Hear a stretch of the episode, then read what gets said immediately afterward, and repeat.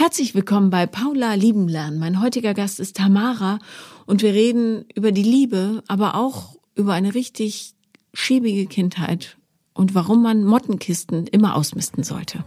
Viel Spaß beim Hören.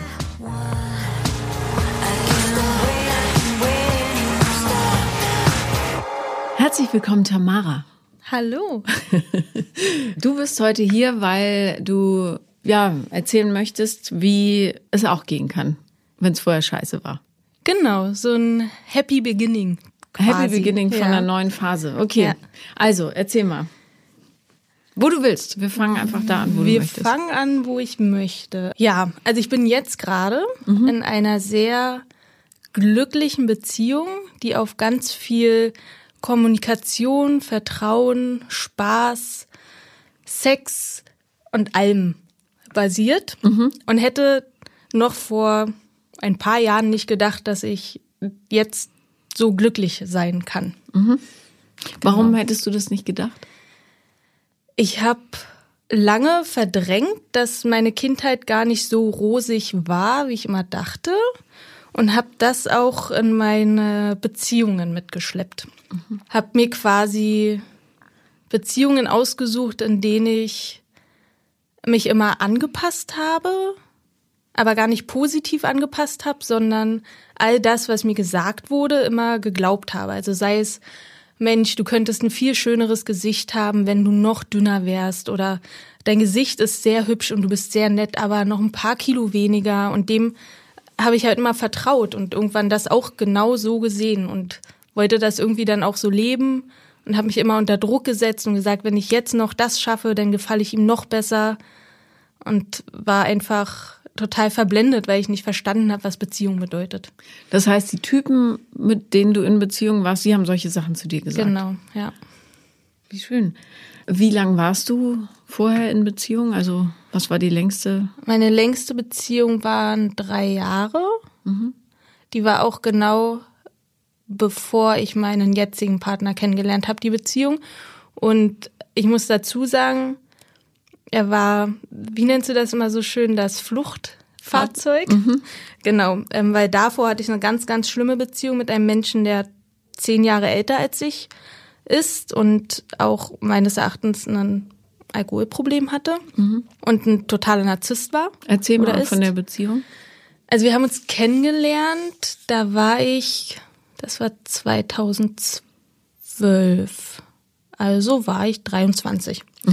Er ist ein sehr intelligenter Mensch, hatte auch eine gute Position in dem, was er gemacht hat und hat gutes Geld verdient und hat das auch sehr deutlich gezeigt. Also war dann hat mich halt zum Essen eingeladen, hat halt dann abends immer ein schönes Weinchen gehabt und hat dafür auch augenscheinlich nicht viel erwartet, sondern einfach nur, dass ich ich bin. Aber da kam dann auch ganz schnell das Thema, na ja, du bist halt hübsch, aber so ein bisschen weniger, du läufst ein bisschen wie eine Dicke, warum isst du denn das Brot bei einem Hotdog? Das sind doch nur leere Kohlenhydrate und also kam dann immer mehr und von Anfang an hatte er halt auch nicht das Verständnis von Treue, was ich für mich habe, nämlich treu zu sein, sich keine Türen offen zu halten oder auch interessante Nachrichten oder Nacktfotos mit anderen Frauen zu schreiben.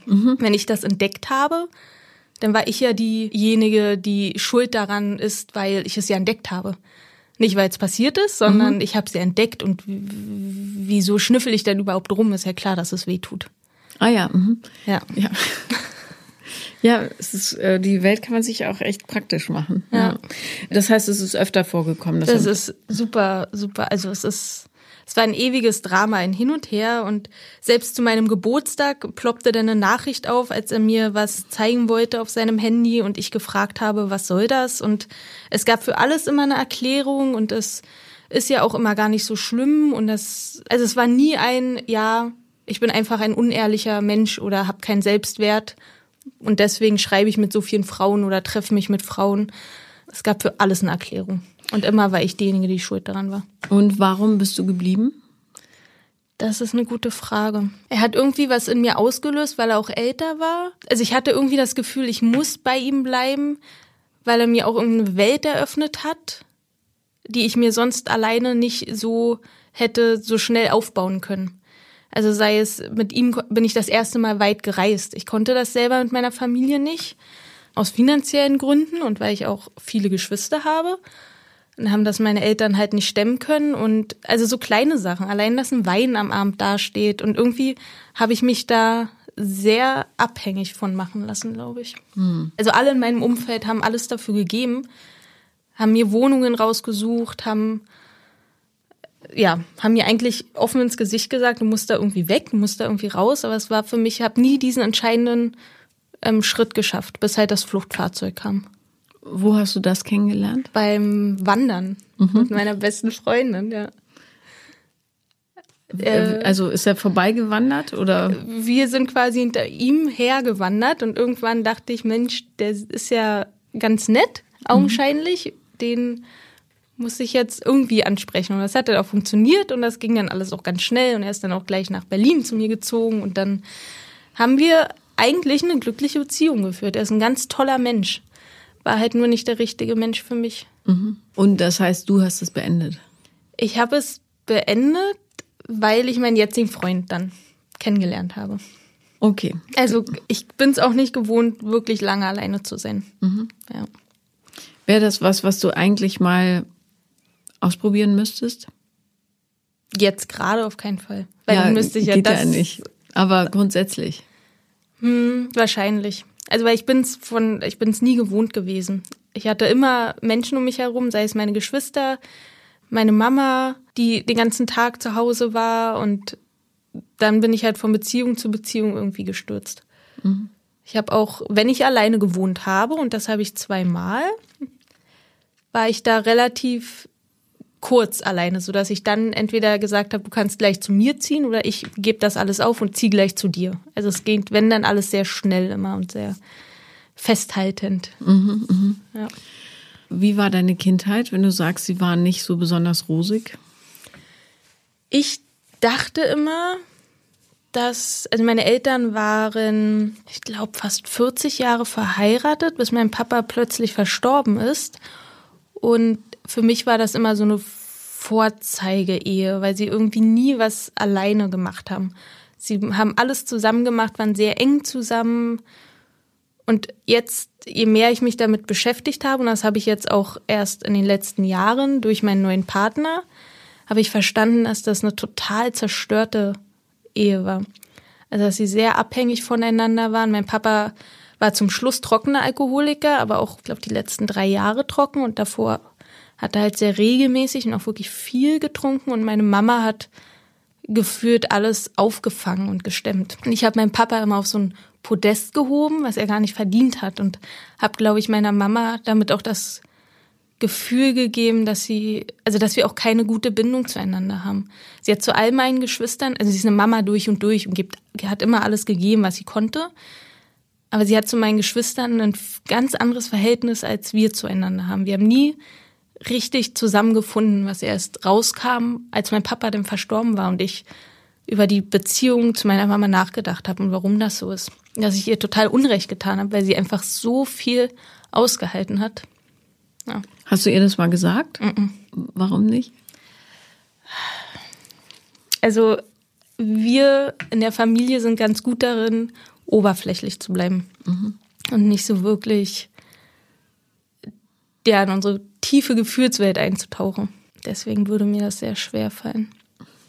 Naja, aber du, du hast es ja jetzt gelernt, höre ich raus, zumindest, mhm. in die tiefe Gefühlswelt einzusteigen. Also wärst du ja fast in der Position, da die Gesprächsführung zu übernehmen.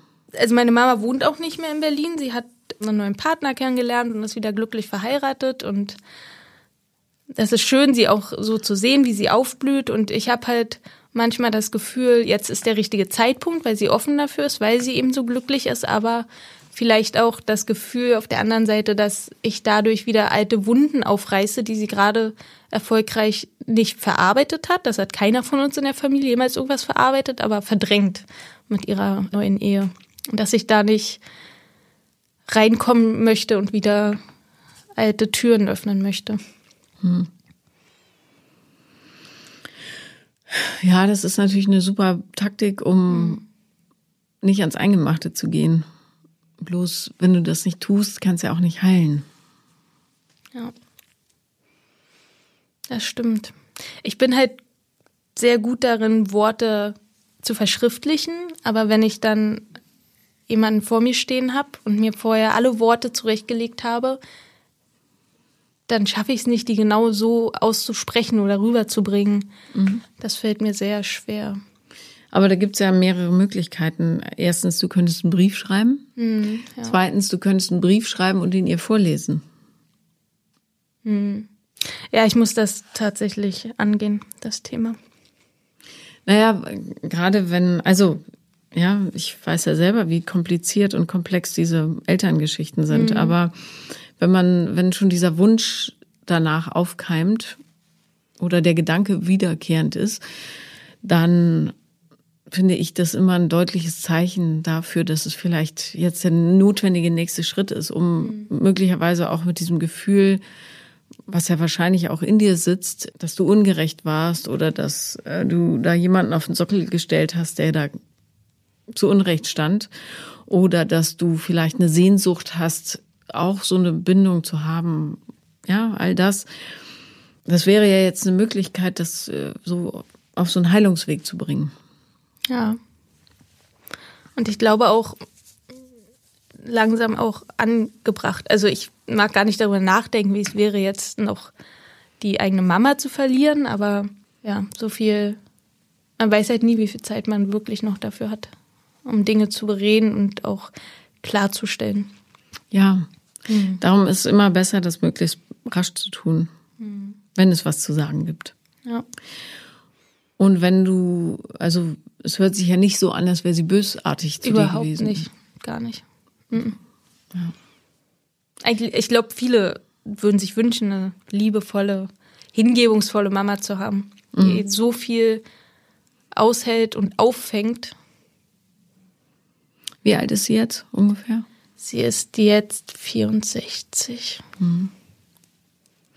Ich habe, weil du äh, gerade sagtest, man weiß nie, wie viel Zeit einem noch bleibt. Es ist teilweise nervig, teilweise auch irgendwie romantisch. Eine WhatsApp-Gruppe Abi 93 aufgemacht. Mhm. Weil sich das nächstes Jahr erschreckenderweise zum 30. Mal jährt. Mein Abitur. 30 Jahre Abitur. Wahnsinn. Herzlichen Glückwunsch. So, und dann, jetzt sammeln sich so, wir sind eine relativ eng gestrickte Schulklasse gewesen. Und ganz, ganz viele sind auch in Berlin gelandet und wir haben untereinander noch Kontakt, so eine Stammgruppe von 20, 25 Leuten.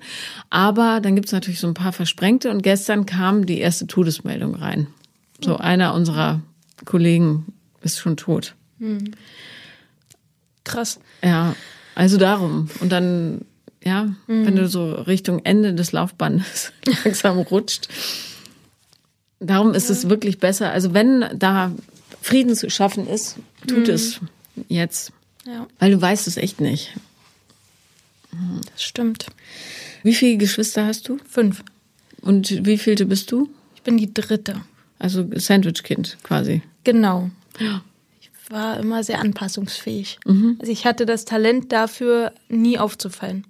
Und daher kam auch, glaube ich, diese dolle Liebe von meinem Papa und er hat mich auch bis zum Schluss immer als Lieblingskind bezeichnet, weil ich unkompliziert war und mich gut angepasst habe und nicht auffallen wollte, weil meine Eltern genug zu tun hatten mit meinen anderen Geschwistern. Mhm. Hat einer von deinen Geschwistern gezeigt, dass im System was falsch ist? Also gibt es da so ein schwarzes Schaf? Es gibt viel Suchtproblematik, ja. Mhm. Das heißt, sie haben das übernommen. Ja. Und da wird auch nicht offen drüber gesprochen. Also meine älteste Schwester war auch jahrelang alkoholabhängig, hat mhm. es dann aber, hat dann einen Zug gemacht und sie hat, sie ist noch diejenige, die am klarsten Gefühle und Emotionen äußern kann und sehr offen mit all dem umgeht und hat es jetzt auch geschafft und es sind auch alle super stolz und das konnten wir auch so sagen, aber danach ist es eher, sind alle so ein bisschen für sich und jeder macht sein Ding und da wird dann nicht viel groß drüber gesprochen. Nee. Hm. Hm. Hast du Suchtproblematiken? Ich würde sagen, nicht keine Suchtproblematiken, aber ich habe ein Thema der Ernährung mit dem Essen. Mhm. Ja. Naja, das und, ist ja auch mit eine dem Sport auch so ein bisschen. Ja, erzähl mal. Ja. Also ich habe dadurch, dass ich ja immer irgendwie gehört habe, ja, du hast ein sehr schönes Gesicht, aber wenn du noch schlanker wärst und habe mich dann irgendwann wirklich in den Sport gestürzt, also ganz exzessiv mit morgens und abends und dann auch kein Zucker mehr essen und keine Kohlenhydrate und bis ich dann im 55 Kilo Bereich war und meine Periode du? 1,68, meine Periode nicht mehr bekommen habe und eigentlich, ja, das ist ja so das letzte Zeichen, dass der Körper sagt, jetzt ist aber wirklich vorbei. Da hat mir dann mein jetziger Partner aufgezeigt, dass dieses Verhalten einfach nicht normal ist, dass man so getrieben ist. Und das, die Getriebenheit, das für, für ja, Sport zu machen, habe ich noch nicht ganz ablegen können. Also ich mache es immer noch täglich und habe auch ein schlechtes Gewissen, wenn ich es mal nicht mache, aber es macht auch Spaß. Jeden Tag am Wochenende auch. Ja. Und das Thema mit dem Essen, das ist halt, ja, ich hatte Phasen, da habe ich ganz, ganz doll Fressanfälle gehabt, also ein richtiges Binge-Eating und mich dann dafür natürlich auch bestraft oder bin dann um 0 Uhr noch joggen gegangen Mit vollem Bauch. mit vollem Bauch, weil ich das Gefühl hatte, ich muss das jetzt machen. Und das konnte ich auch alles nur machen, wenn mein Partner nicht zu Hause war. Weil er mich da sonst sehr gut abgeholt hätte und gesagt hat, okay, das, dieses Verhalten, das äh, fördere ich jetzt nicht und da muss ich jetzt intervenieren. Ja, genau. Und das, da komme ich aber gerade gut, also ich werde gut aufgefangen. Ich habe halt das Gefühl, mich endlich auch öffnen zu können und fühle mich gerade auch sehr viel wert und sehr attraktiv, weil ich das Gefühl bekomme, dass ich auch bin. Und dafür nicht was tun zu müssen, sondern weil ich einfach ich bin. Deswegen ist das besser geworden. Kannst du reflektieren, wann diese Anfälle besonders stark kommen? Das ist eine gute Frage. Meistens, wenn es mir emotional nicht gut geht. Ja. Also dieses Gefühl, oh, es geht mir schlecht, oh, jetzt brauche ich auch schlechtes Essen, ist dann sehr verstärkt. Ist es dann eine bewusste Selbstbestrafung in dem Moment? Ich glaube eher, es ist ein, ein Trösten. Also ich habe früher, wenn ich krank war, dann hat meine Mama mir immer eine bestimmte Sorte Kekse mitgebracht, die ich auch wirklich dann alle aufgegessen haben. Das waren so große Cookies von früher, die man kennt, in so einer, ich glaube, es waren zwölf Stück oder so drin. Als die erste Trennung kam, dann war das halt das Eis, Mensch hier. Und ich glaube, so ist das immer noch, dass ich das Gefühl habe, dass es mich wärmt und heilt, wenn es mir schlecht geht, aber eigentlich geht es mir danach dadurch ja nur noch schlechter. Und aus diesem Teufelskreis, mein Kopf weiß genau, was da passiert und ich habe mich damit ganz viel auseinandergesetzt, aber es gelingt mir immer besser, aber nicht noch nicht vollends gut.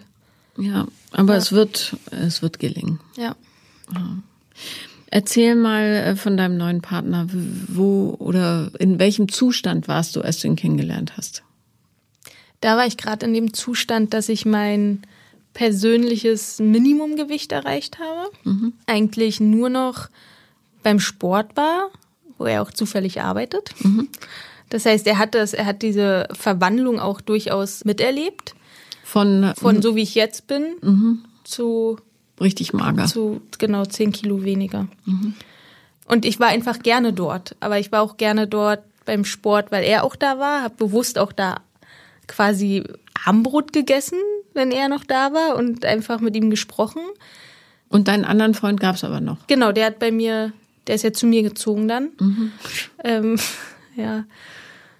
Ja, und da hat er mich kennengelernt. In der Trainingsphase für den Marathon. Völlig committed dem Sport und sehr dünn. Ja. Wusste er, dass du einen Partner hast? Ja. Okay. Und wie habt ihr euch dann angenähert? Wir haben immer mal so zwischendurch Gespräche geführt, die aber irgendwie auch schon tiefgreifender wurden. Also er hat dann auch gefragt, ob ich Geschwister habe. Also so Sachen, die eigentlich jemand, den man beim Sport, der da arbeitet, dem, mit dem man spricht, nicht fragen würde. Ja, und dann sind wir mal zusammen danach zum selben Rewe gelaufen.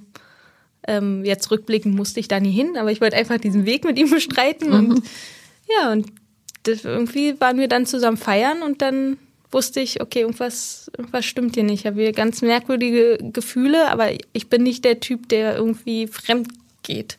Hab's dann halt leider doch getan. Habe es dann aber auch ganz schnell beendet, weil ich wusste, dass ich bin kein Affärenmensch. Ich, ich brauche Klarheit und ich muss auch ganz schnell, ich war wieder in dem Verhalten ganz schnell zu umklammern und ganz schnell zu binden und zu wissen sofort, wohin läuft das. Also ich kann dem auch keinen Raum geben, sich zu entwickeln, sondern sind wir jetzt zusammen oder nicht? Mhm. Was dazwischen ist, ganz schwierig für mich. Und wie hat er darauf reagiert? Er hat es geschafft, mir Sicherheit zu geben, dass ich ihm was bedeute, hat aber ist aber auch nicht so wie ich total reingestürzt und hat auch gesagt, nee, ich bin jetzt halt schon verabredet mit meinen Freunden oder ich bin da im Urlaub und da habe ich halt nicht die ganze Zeit mein Handy dabei. Und ich glaube, das war für mich ganz gut, dass er das klar kommuniziert hat. Mhm. Hätte er sich nur so verhalten, dann hätte ich sonst was hineininterpretieren können, aber er hat es so klar kommuniziert, dass es mir so eine Sicherheit gegeben hat, dass ich sehr gut damit umgehen konnte. Und wir dann trotzdem relativ schnell das sehr fest gemacht haben. Mhm. Ja. Was heißt relativ schnell? Nach anderthalb Monaten, ja. Oh. Also, okay. Also, ja. Das ging ja zack, zack. Das ging dann zack, zack. Und hat dein Ex-Freund das verstanden, die Trennung, oder?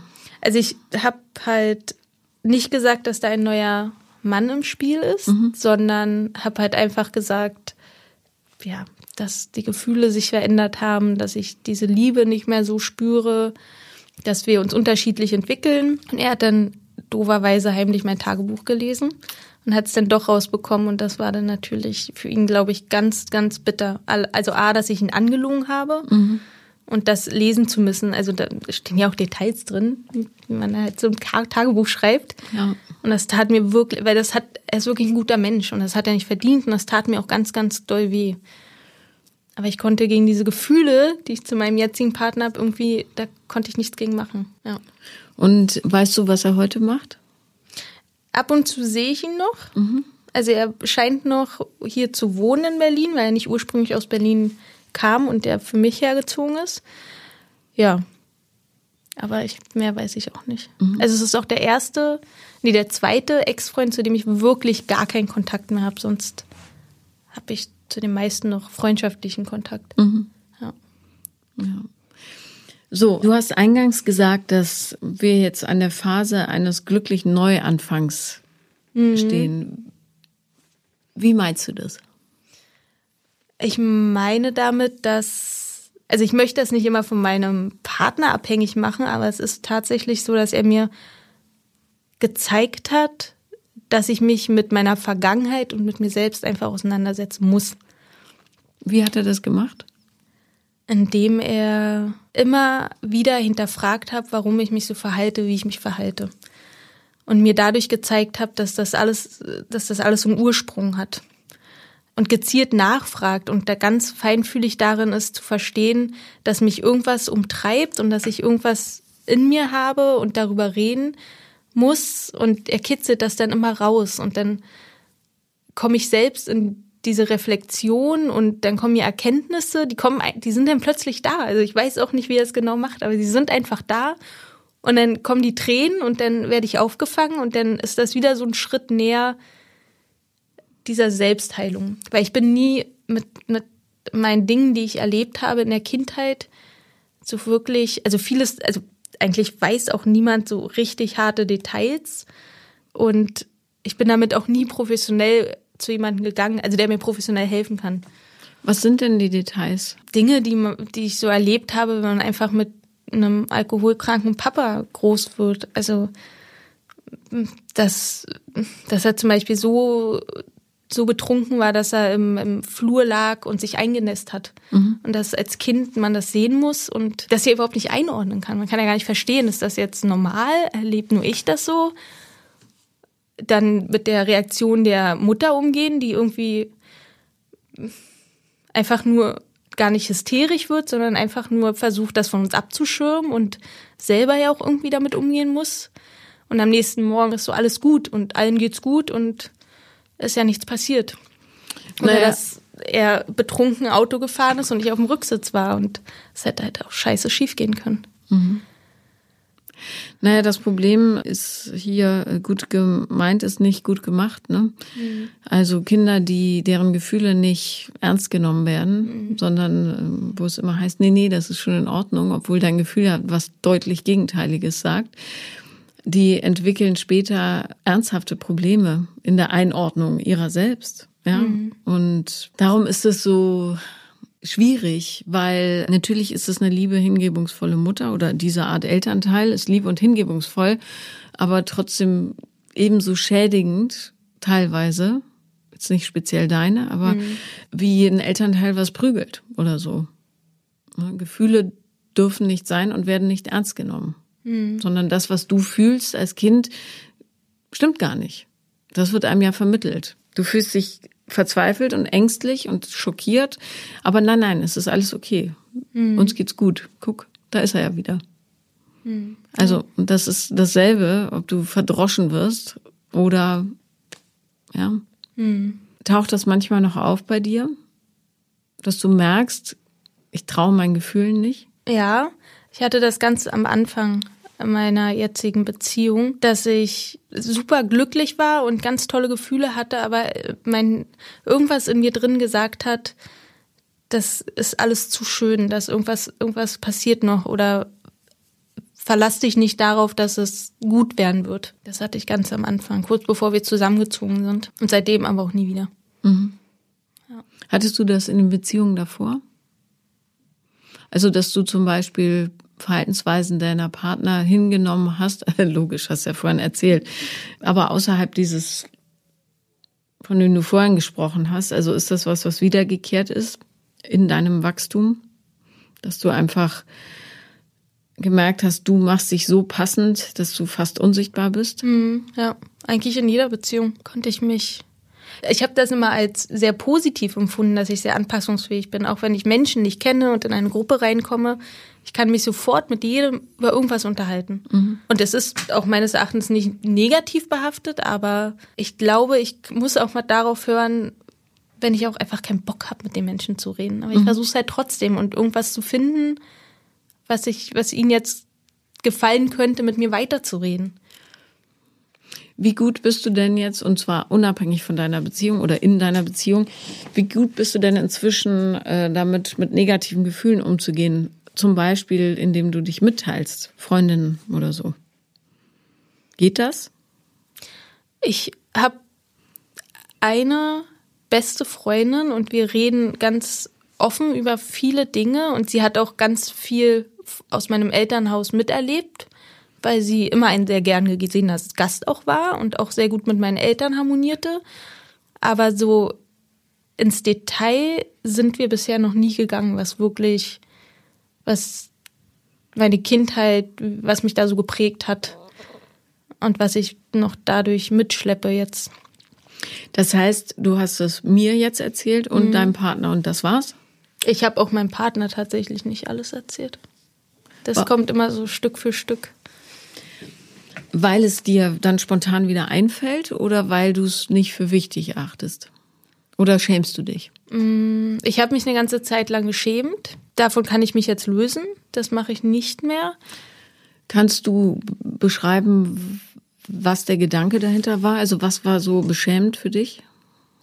Ich hatte um mich herum immer, also dachte ich zumindest, Freundinnen und Freunde, die ein total stabiles, tolles Elternhaus hatten und die in den Urlaub gefahren sind, geflogen sind.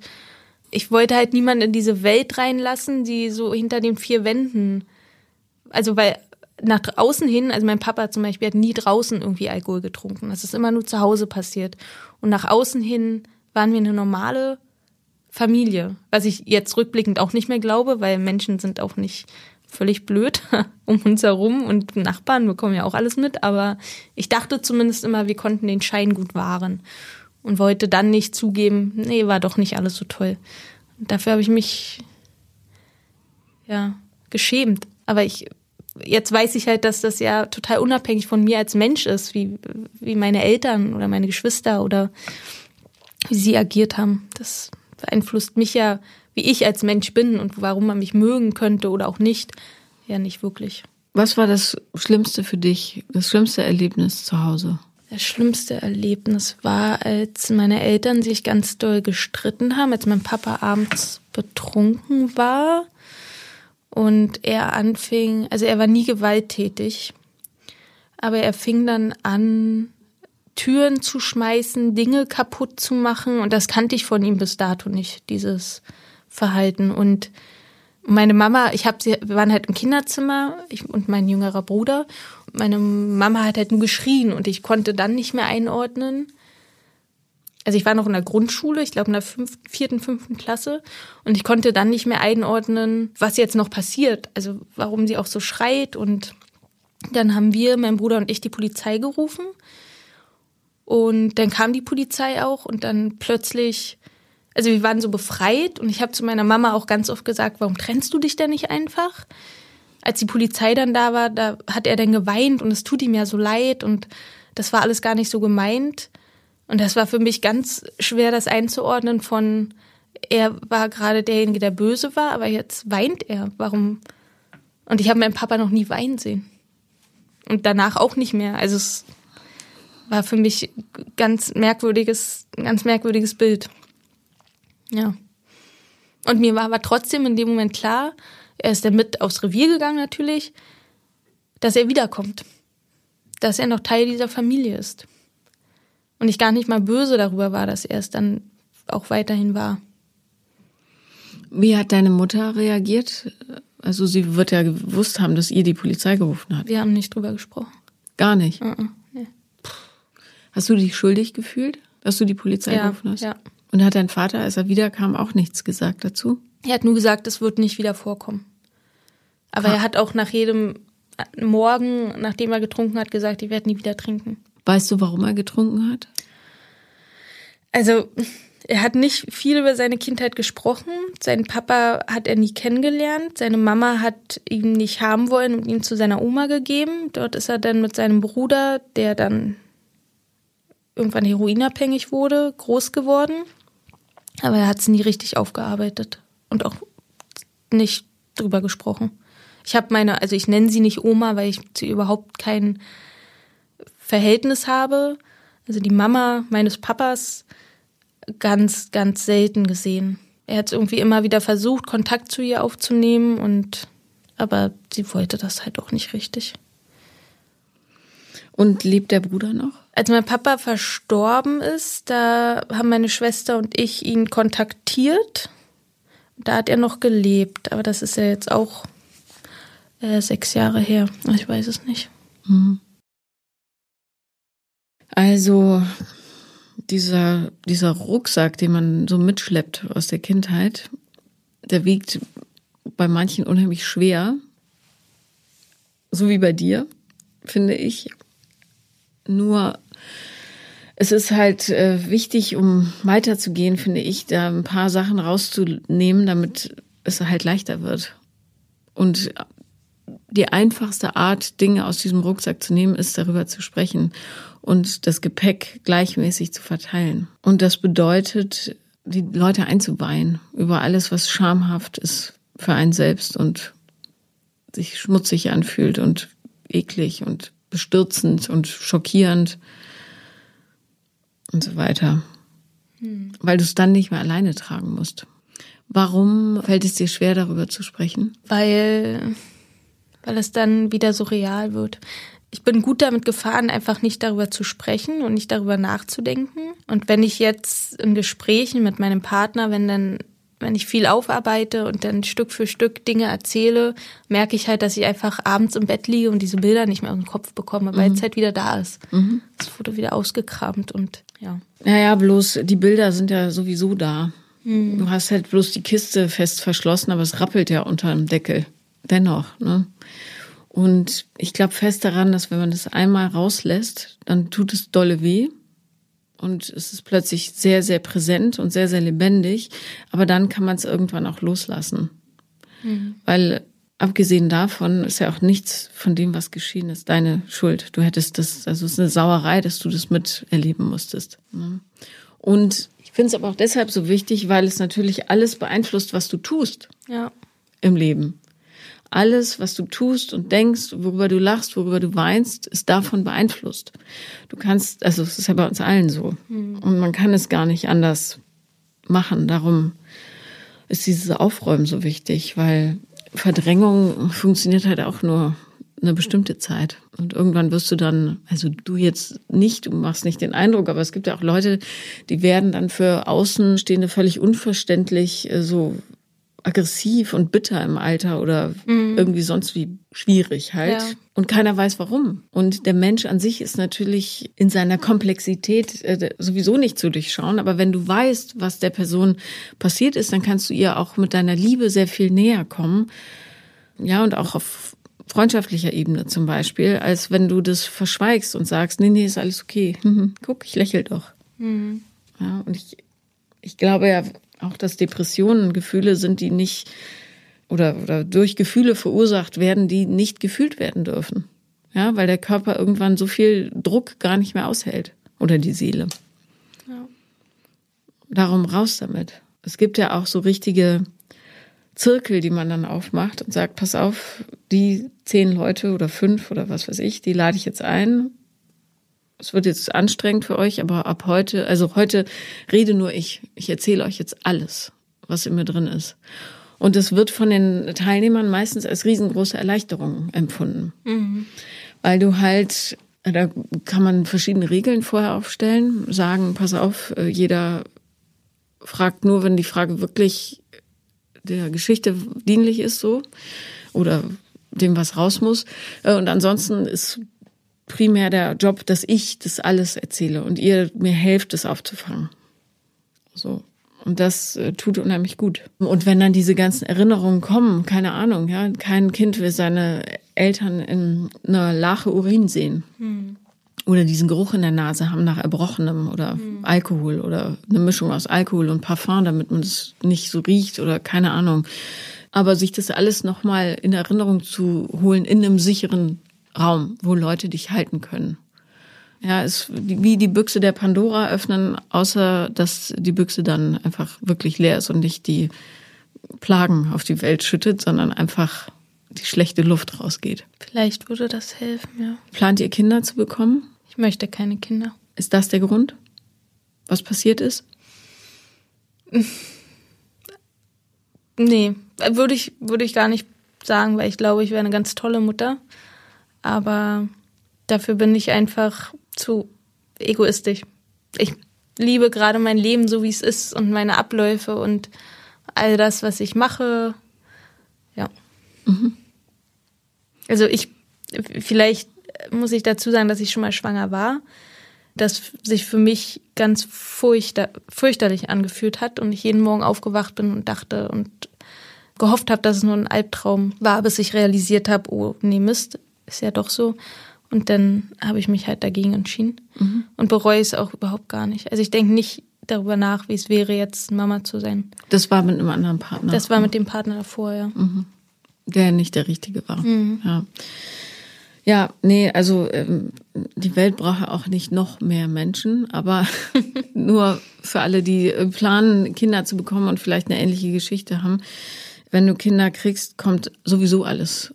Hoch. Das ist ein Damm, der bricht und du kannst es nicht aufhalten. Also insofern ist es immer gut äh, vorab wirklich das auszumisten. Ja. Aber ist es so oder so immer, weil all diese Verletzungen, die man nicht bearbeitet, die zeigen sich irgendwann auf die eine oder andere Art. Ja. ja entweder sie manifestieren sich tatsächlich im Körper oder du kriegst halt ja psychische Probleme. Mhm. Also, du kannst ihm nicht entgehen. Oder du wirst halt stumpf. Das ja. will man aber auch nicht. Wie offen bist du deinem Partner gegenüber mit diesen Geschichten? Also aus der Kindheit? Ich habe mich immer mehr geöffnet in den letzten Monaten, aber was ich dir heute erzählt habe, hat er noch nicht gewusst. Mhm. Ja. Und ich weiß, ich kann ihm das jederzeit erzählen und er fängt das sehr gut auf und sagt dann aber auch so, wie, so dosiert, wie ich es für angemessen halte. Ja, er gibt mir da auch die Zeit. Von diesen Geschichten wird es ja wahrscheinlich relativ viele geben. Mhm, ja. Fühlt sich das jetzt komisch für dich an, dass du das erzählt hast? Ich bin ein bisschen erleichtert. Ich hätte nicht gedacht, dass ich danach erleichtert wäre und hätte auch nicht gedacht, dass ich das so erzählen kann, ohne in, in einen hysterischen Heulkrampf zu enden. Ich glaube, ich habe mittlerweile einfach genug Abstand, das so erzählen zu können. Ja. Mhm. Ja, und diese Erleichterung kann sich natürlich vervielfachen, wenn du das rauslässt. Mhm. Das ist bei jedem so. Also, und wer die Worte nicht findet, kann sie auch aufschreiben. Man kann ja auch wie so eine Art Memoiren schreiben. Ich schreibe Tagebuch. Ja, ja, genau. Also raus. Aber noch besser finde ich, das wirklich mit den Menschen zu teilen, die mit einem in Kontakt sind. Weil verstehen ist ja gleichbedeutend mit lieben. Ja. Und man kann jemanden nur vollumfänglich verstehen, wenn man weiß, wer derjenige ist und was ihn geprägt hat finde ich. Mhm. Das, was viele glauben, was Distanz schafft, nämlich, oh Gott, ich bin, äh, ich habe wirklich eklige Sachen erlebt und das findet der bestimmt doof und so weiter, schafft in Wahrheit eine totale Intimität. Also eine noch größere Nähe. Mhm. Das ist interessant, dass du das sagst, weil das merke ich auch. Je offener wir kommunizieren und ich mich öffnen kann, desto hingezogener fühle ich mich und je sicherer fühle ich mich. Und ich habe das Gefühl, dass dadurch werden wir nur gestärkt in unserer Beziehung und in den Gefühlen, die wir füreinander haben. Mhm. Naja, zumal ja Menschen, denen man offen gegenüber ist, ja auch wiederum Offenheit einem entgegenbringen. Mhm, und das, ja. das ist ja eine zweibahnige, zweigleisige Bahn. Wie sagt man? Zweigleisige Straße. Nee, Straßen sind nicht gleisig. Ihr wisst, was ich meine. Ja. Also es läuft auf zwei, ja, both ways. Ich habe so viele Menschen kennengelernt, die durch ihre Kindheit so beschämt und verängstigt wurden, dass die das alles so unterm Deckel halten. Mhm. Und ganz viele dieser Menschen leiden richtig, richtig dolle und schaffen es aber nicht, den Mut zu finden, ähm, das zu teilen, weil sie glauben, dann werde ich noch weniger geliebt, als eh schon der Fall ist. Oder dann gucken mich die Leute komisch an oder keine Ahnung. Ja. Mhm. Und dieses das habe ich noch nie jemandem erzählt, ist so, so häufig. Und es macht mich irgendwie traurig, weil niemand sollte sowas alleine tragen müssen. Also gerade die Geschichten, die Erwachsene den Kindern antun. Ja. ja. Ich habe eine absolute Wunschkandidatin für diesen Podcast, die so eine bestürzende Geschichte hat und es auch nicht erzählt. Und ich hätte so gerne dass sie hier zusammen äh, mit mir den Mut findet, das auszusprechen. Weil das, glaube ich, eine riesen Erleichterung bringt, zu wissen, ich teile das mit der Welt, ja, anonym, ja, ja keiner ja. weiß, wer du bist und so weiter. Und verstehe, dass nichts Schlimmes passiert, außer dass ich erleichtert bin, dass dieser Müll raus ist. Total, ja. Ja. Aber erstens danke dafür und zweitens erzähl noch mal von diesem Gefühl des Neuanfangs. Was was, welche Phase beginnt jetzt für dich im Leben? Ich habe das Gefühl, dass ich endlich angekommen bin und so sein kann, wie ich bin. Mhm. Dass ich mich nicht verstellen muss, mich nicht anpassen muss, dass ich auch mal doof und zickig sein darf, ohne dass ich sofort damit rechnen muss, dass die Beziehung vorbei ist, dass Dinge offen und ehrlich ausgesprochen werden, ohne Angst zu haben, dafür bestraft zu werden. Und dass ich mit mir, also dass ich ein Gefühl von, du bist so attraktiv und heiß bekomme, das, ja, das macht mich sehr glücklich. Das ist sehr, sehr schön. Mhm. Eine kurze Rückfrage dazu. Wurdest du früher bestraft, wenn du Dinge angesprochen hast, oder hast du es per se einfach gar nicht gemacht? Ich habe vieles einfach gar nicht angesprochen. Und wenn ich es angesprochen habe, dann wurde es immer sehr, also nicht ernst genommen und runtergespielt und dann habe ich es irgendwann einfach komplett sein lassen, weil ich mir dachte, naja, so ist keine, keine Basis für eine Diskussion oder ja. Kannst du das in Konflikten heute? Zu sagen, Moment, nee, nee, nee, nee, ich muss gehört werden? Ja, ja, das gelingt mir. Gut. Mhm. Dann danke ich dir sehr, sehr für deinen Besuch. Ich danke und dir auch. Ich kann nur sagen, weiter so raus mit den Motten aus der Kiste. Du bist genau richtig, so wie du bist. Dankeschön. Gerne. Das war Paula lieben lernen und wenn ihr auch mal dabei sein wollt, dann schreibt mir am besten auf Instagram. The Real Paula Lambert bin ich da und auch ihr seid so genauso richtig wie ihr seid. Vergesst das nicht. Schönen Tag.